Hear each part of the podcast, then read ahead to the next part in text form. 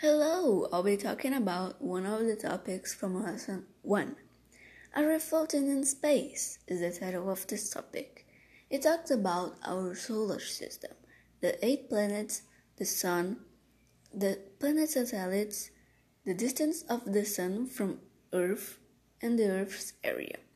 From that, we can see all of the planets and their names, which are Mercury, Venus, Earth, Mars, Jupiter, Saturn, Uranus, and Neptune.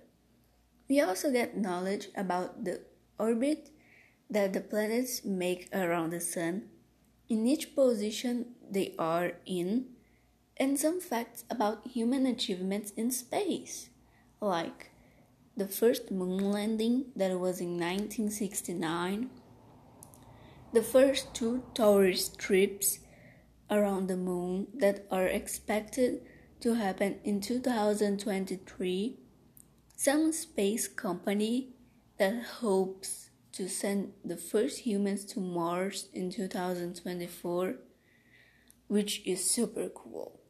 Well, this is all. Hope you enjoyed.